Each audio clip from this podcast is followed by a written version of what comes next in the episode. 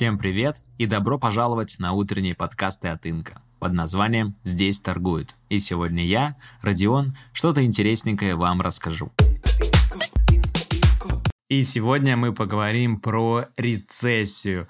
Постараюсь вам объяснить, что это такое простыми словами. Поговорим вообще, какие бывают рецессии, что приводит к этим самым рецессиям. И, конечно же, поговорим, во-первых, о признаках рецессии и что делать трейдеру и инвестору во время рецессии. Итак, и начнем мы, конечно же, с определения, что такое рецессия. Вообще рецессия это просто-напросто не какое-то такое страшное слово, это фаза экономического цикла, когда экономика падает и замедляется. То есть о рецессии чаще говорят, когда, конечно же, ВВП снижается на протяжении нескольких кварталов. Вот. И в целом, конечно же, что рецессия, как и любой другой экономический цикл, он неизбежен, потому что за каждой фазой идет какая-то фаза падения. Поэтому когда наступит та или иная фаза, конечно, трудно предсказать, но есть, скажем так, последовательность этих самых фаз. То есть сначала есть какое-то дно, потом э, экономика растет, то есть есть подъем, потом какой-то пик, Дальше рецессия и так далее. Дно, подъем, пик, рецессия, дно, подъем, пик, рецессия. Ну и, собственно, пути экономики, они вот разбиты на такие четыре стадии.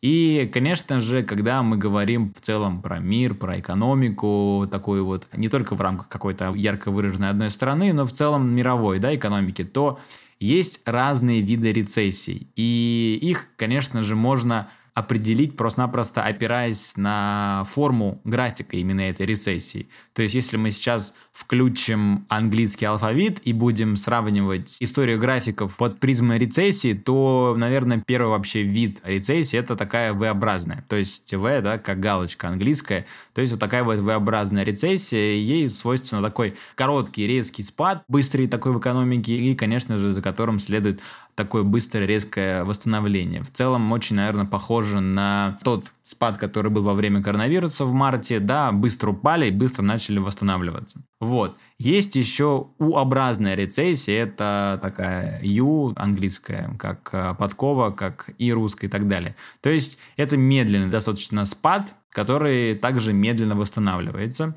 Есть еще V-образная, то есть это W, такие две галочки английские. Это после спада следует короткий период экономического роста, но затем перед окончательным восстановлением снова наступает период спада. То есть припали, выросли, припали и пошли наверх. Есть еще подвиды рецессии, которые просто ужасней. И есть буковка L, английская, да, это, ну, то есть L, я думаю, вы себе представляете, что такое L английская, это вот такая вот L-образная рецессия, чаще ее, конечно же, специалисты экономики называют вообще депрессией. Это когда наступает рецессия, и затем экономический рост вообще не восстанавливается на протяжении нескольких лет, и график просто стоит на дне.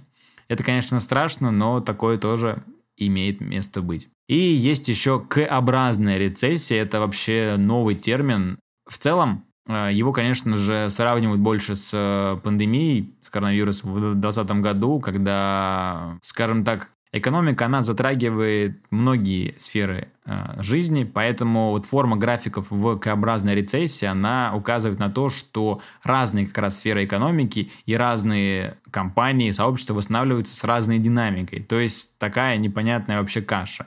Да, К. То есть все, все представляют буковку К английскую, и то вверх, то вниз, непонятно, кто куда, короче.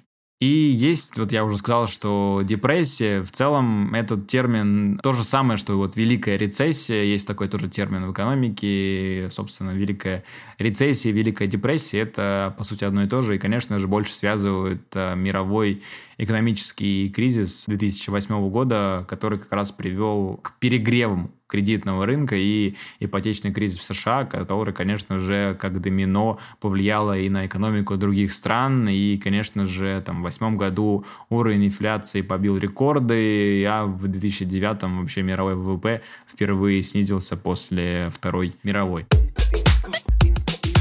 Теперь, что касается вообще причины экономической рецессии. Скажу вам честно, то, как вы, наверное, могли заметить, если вдруг занимаетесь инвестициями, трейдингом, то есть какие-то очевидные и неочевидные вещи. То есть непонятно, почему сейчас наверх, а почему потом вниз и так далее. И, по сути, предсказать, вот что сейчас наступает фактор рецессии, конечно же, трудно, но есть совокупность неудач в экономических э, процессах, которые как раз реализуются одновременно, и все, собственно, следуют причиной этой самой экономической рецессии. Многие из э, описанных сейчас будет мною факторов, конечно же, уже можно наблюдать на рынках. И в первую очередь это, конечно же, перегрев экономики. То есть э, первой причиной рецессии вот служит именно этот фактор. И его просто-напросто в перегретой экономике спрос э, превышает предложение и наблюдается полная занятость и максимальная мощность национальных ресурсов, но в то же время перегрев не может сохраняться какое-то долгое продолжительное время. И в конечном итоге, конечно же, расходы падают, э, чтобы предложение просто-напросто догоняло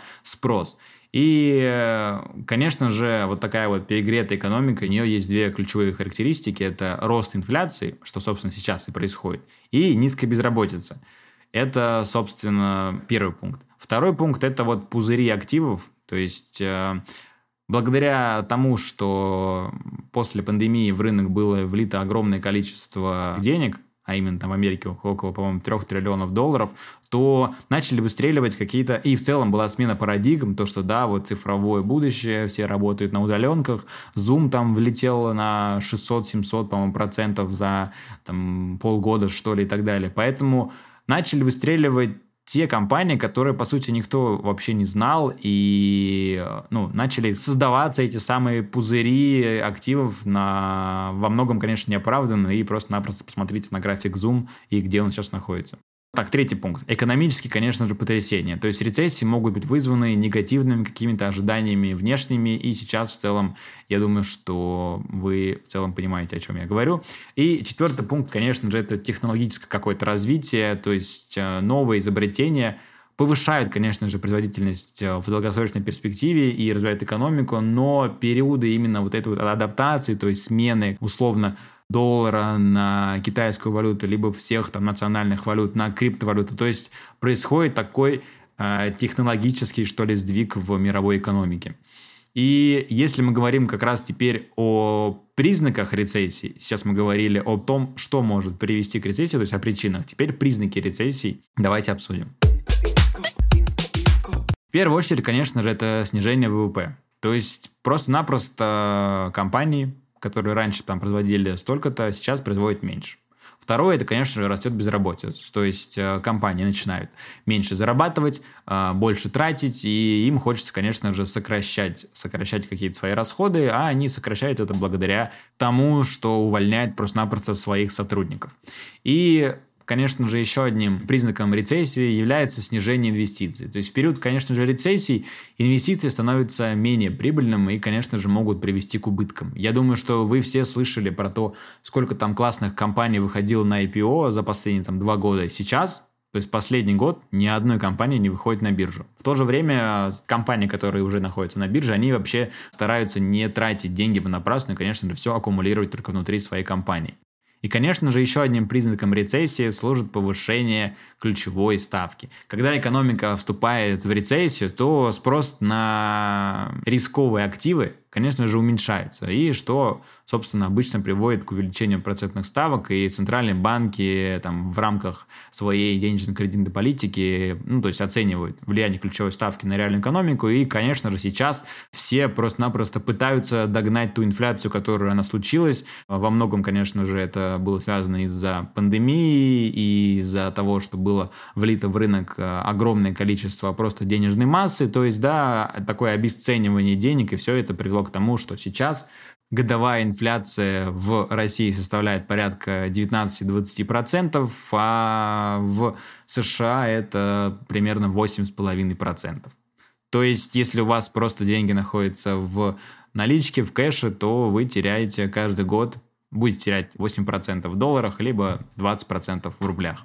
Ну и, конечно же, все это сводит к тому, то, что падает, падает реальный доход, падают потребительские расходы, и в условиях, конечно же, безработицы и сокращения зарплат населения само тоже урезает свои расходы и полностью отказывается от каких-то покупок, э, то есть неоправданных категорий и так далее.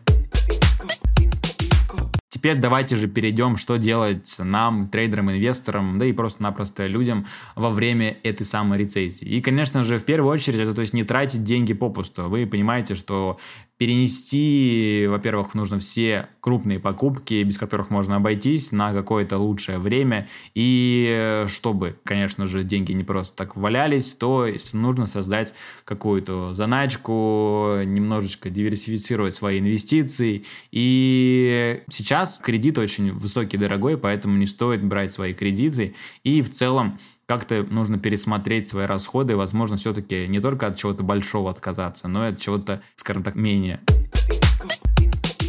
Мы очень много говорим про финансовый план, и, конечно же, нужно составить такую антикризисную небольшую стратегию, которая как раз будет учитывать все ваши риски, угрозы для там, ваших самих, э, и, конечно же, которая будет включать просто-напросто финансовый план. И когда мы говорим про финансовый план, то он, конечно же, включает в себя подробный финансовый расчет по доходам, по расходам, чтобы вы понимали, где ваши сильные стороны, на что вы тратите огромные неоправданные средства, и, конечно же, анализировать каждую там неделю, в конце, каждый месяц понимать, так, я нахожусь сейчас здесь, так, я нахожусь сейчас здесь, и как-то переигрывать свой план. Что касается инвестиций, то я уже на протяжении нескольких последних месяцев э, говорил, что сейчас будут преобладать защитные истории, такие как металлы, потому что растет инфляция, и вы понимаете то, что все дорожает. И, конечно же, это и газ, и нефть. И вот эти вот сектора, на мой взгляд, будут самыми-самыми благоприятными для сохранения своего капитала. А что касается трейдинга, то он менее подвергается этой самой рецессии просто-напросто потому, что вы торгуете в моменте. Вы заходите в одну акцию, получаете либо take profit, да, ваш доход, прибыль, либо стоп-лосс, то есть ваш минус. И, конечно же, тут главное просто-напросто, чтобы ваш плюс гораздо бился в огромных количествах над вашим минусом, и будет вам счастье в области трейдинга. Ну а в завершении хотелось бы выразить такое небольшое свое мнение. А, конечно же, мы видим, как сейчас основные индексы падают, и я уже упоминал то, что падение на российском рынке будет служить домином всему остальному миру. То есть мы видим, упал российский рынок, упал китайский рынок, и, конечно же, упал и европейский рынок, и остался просто-напросто один американский рынок, и я, если честно, уже играю на понижение с американским рынком, встал в шорт по NASDAQ, и не является индивидуальной рекомендацией. Но тем самым э, я думаю, что мы, конечно же, еще сильнее упадем. И если говорить о хорошем, да, все-таки хочется за, закончить чем-то хорошим, то я все-таки думаю, что вот это вот падение, которое сейчас идет и будет, то будет иметь ну, не особо продолжительный временной промежуток. В том плане, что в США вот сейчас идет э, на отчетности, и там, согласно э, вообще всем отчитавшимся компаниям, примерно 90% компаний из списка S&P 500 они показали превышение своей чистой прибыли над э, прогнозом аналитиков. Это раз, это очень круто, потому что компании отчитались лучше, чем думали аналитики. И, конечно же, во-первых, они отчитались лучше, а во-вторых, показатель вообще в среднем увеличился на 9% год к году. То есть много компаний из самого огромного списка американских компаний, они показали просто-напросто рост своей выручки. И, конечно же, компании, которые отчитались, это в большей степени из промышленного сектора и защитных историй, о которых я вам уже рассказал. Вот. И что касается самого графика S&P 500, а американский рынок служит, скажем так, э, основополагающей вещью для всего мирового рынка, поэтому не может, условно, расти российский рынок, а американский рынок падать. Нет, скорее будут все падать, либо все расти. Так вот, сейчас в целом подошли к такому важному уровню поддержки на уровне 4000, и я, конечно, думаю, что будет небольшой отскок наверх, но дальше, дальше все-таки мы упадем ниже. И я думаю, что все-таки мы можем спуститься обратно к э, уровню до пандемийных, то есть э, тот пик, который был в 2020 году в феврале, в марте, я думаю, то, что туда в целом мы можем и прийти. То есть это уровень примерно 3 э, 500. На этом у нас все, ребят. Всем большое спасибо за внимание. Берегите себя, берегите свои инвестиционные планы и, конечно же, разрабатывайте свою индивидуальную инвестиционную стратегию. Всем хорошего дня и пока-пока. Тише, тише, тише. Здесь торгуют.